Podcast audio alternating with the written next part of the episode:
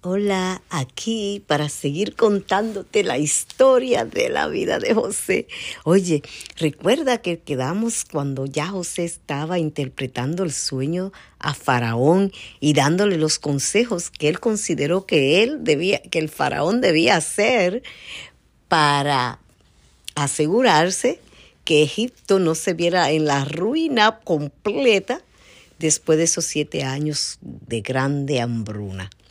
Y te cuento lo que sucedió después. El asunto pareció bien a Faraón y a sus siervos. Y dijo Faraón a sus siervos, ¿acaso hallaremos a otro hombre como este en quien esté el Espíritu de Dios?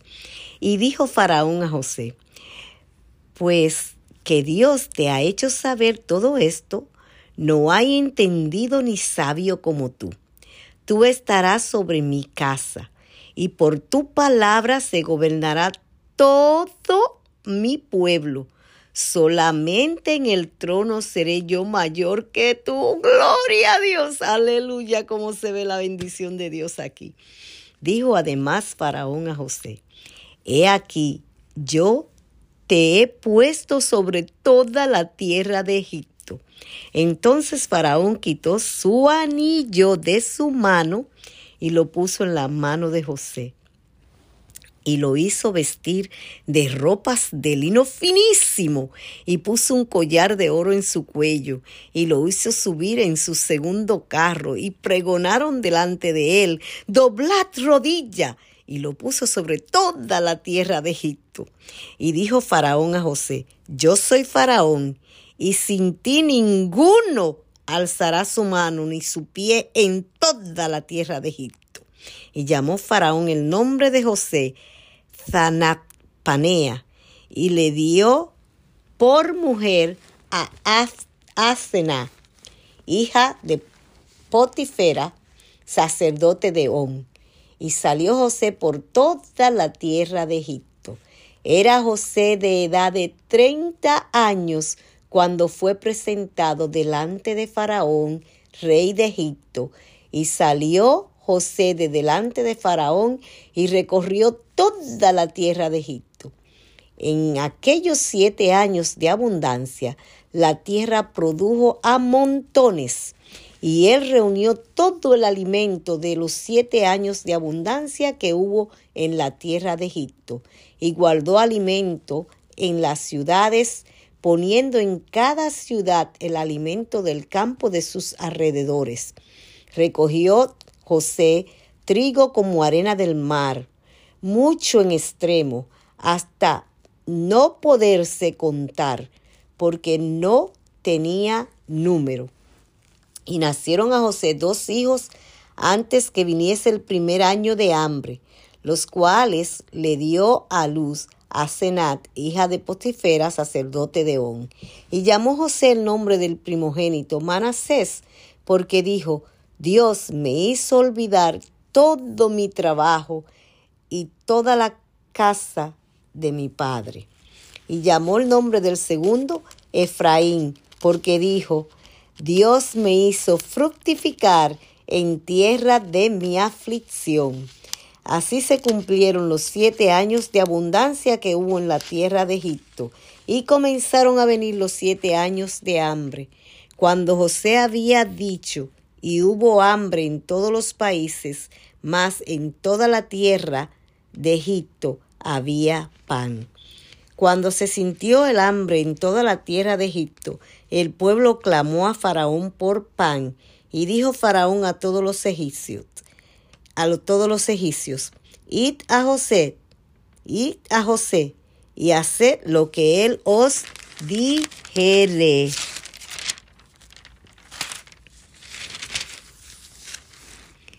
Y el hambre estaba por toda la extensión del país. Entonces abrió José todo granero donde había y vendía a los egipcios porque había crecido el hambre en tierra de Egipto y toda la tierra venía a Egipto para comprar de José porque por toda la tierra había crecido el hambre. Oye, esta historia aquí, ay, esta historia aquí está fascinante. Si recordamos cuando José salió de la casa de su padre, vendido por sus hermanos, abusado, maltratado, oh, José era un niñito de 17 años. Tuvo la desgracia de ser desprendido del lado de su padre, ser vendido como esclavo, de ser niño preferido, de ser un príncipe,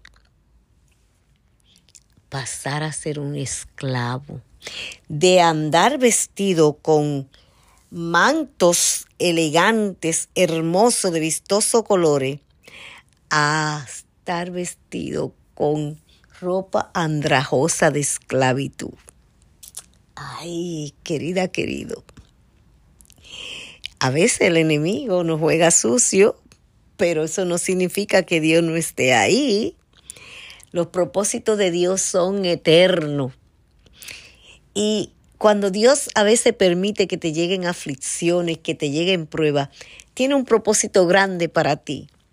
Quiere hacer algo grande contigo. Quiere que tú te conviertas en una gran bendición. Que yo me convierta en una gran bendición. A veces no entendemos lo que Dios tiene en mente con nosotros y no le permitimos realizar su propósito en nuestras vidas. Porque a veces nosotros interferimos entre los planes de Dios para con nosotros. Y fíjate lo que pasa con José aquí. A mí me encanta esta historia, porque José después de haber pasado por todo esto, ahora lo vemos aquí frente a Faraón, dándole Faraón su anillo y poniéndoselo en su mano, poniendo Faraón al pueblo egipcio a que se postrara delante de José, diciéndole al pueblo que solo Faraón era mayor que él en Egipto gobernador supremo de Egipto.